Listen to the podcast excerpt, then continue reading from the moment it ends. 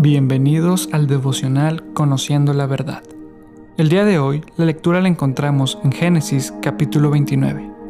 En este capítulo encontramos a Jacob llegar a la tierra de su tío. Vemos que Jacob se dispone a trabajar siete años para casarse con Raquel, pero Labán lo engaña y le da a su hija Lea.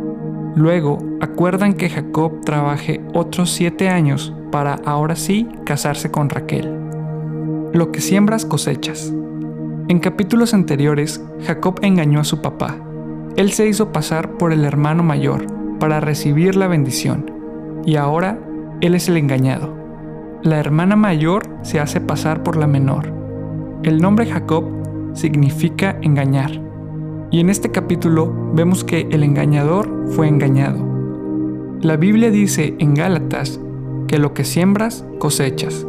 Es una ley que si siembras engaño, serás engañado. Si siembras odio, te odiarán. Si siembras crítica, te criticarán. En ocasiones nos quejamos de la gente que está a nuestro alrededor. ¿Por qué estoy rodeado de negatividad? ¿Por qué estoy rodeado de gente problemática? Y la pregunta es, ¿qué es lo que estás sembrando tú? La Biblia dice, no puedes sembrar naranjas y querer manzanas. No puedes sembrar críticas y recibir gracia. No puedes sembrar juicio y recibir misericordia. Lo que siembras, cosechas. La Biblia dice, siembra la carne y cosecha muerte. Siembra al Espíritu y cosecharás vida. Cuando tú siembras gracia, recibirás gracia. Muchas veces la razón que batallamos tanto en nuestras relaciones interpersonales es porque hemos sembrado algo y esperamos cosechar otra cosa. Y simplemente así no funciona. Creemos en la gracia de Dios y en el perdón de Dios. Sin embargo, aunque seas perdonado y aunque hayas recibido la gracia de Dios, no cambia el hecho de que esto es una ley.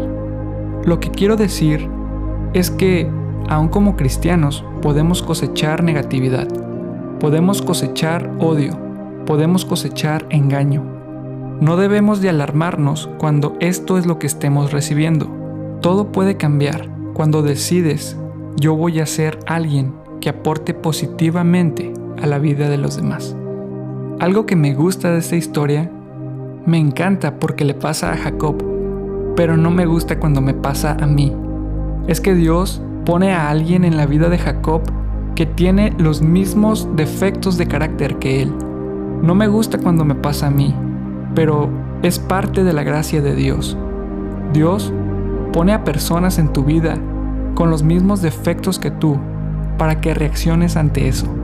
Muchas veces lo que más nos molesta de las demás personas es la gracia de Dios abriendo nuestros ojos, mostrándonos nuestras áreas de debilidad, para que sepamos de qué arrepentirnos y dónde necesitamos ser transformados.